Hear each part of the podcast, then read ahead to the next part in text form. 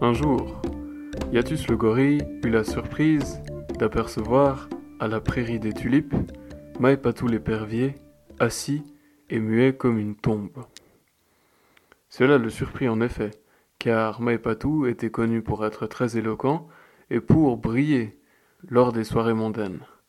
Le trouver ainsi, dans un état de silence, et avec cet air renfermé, mit donc une puce à l'oreille de Yatus, qui décida d'aller le trouver et lui dit donc Oh bonjour Maïpatou. Je viens vous trouver car je suis surpris de vous voir ainsi tapis dans le silence.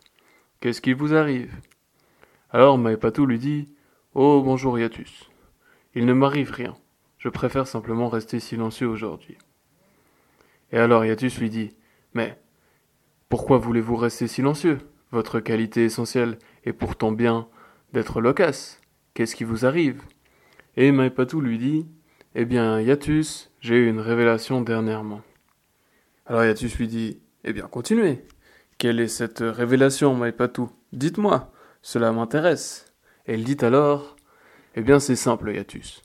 La parole est obscurcie par l'éloquence. Alors Yatus lui dit Mais je ne comprends plus rien. Je pensais que votre éloquence vous servait justement à communiquer des messages pertinents. Et il dit alors Oui, Yatus, c'est vrai. Cependant, le fait que je sois éloquent veut-il dire que ce que je dis est davantage vrai que celui qui ne comprend pas l'éloquence?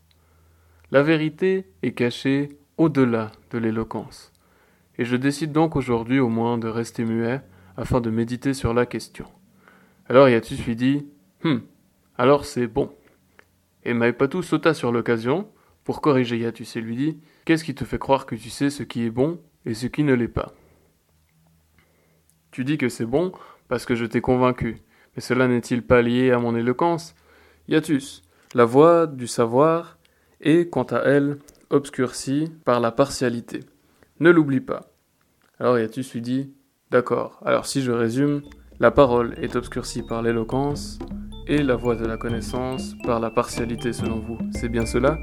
Et Maïpatou hocha de la tête pour lui faire signe qu'il avait raison. Yatus décida alors de le laisser tranquille et continua à profiter de sa soirée.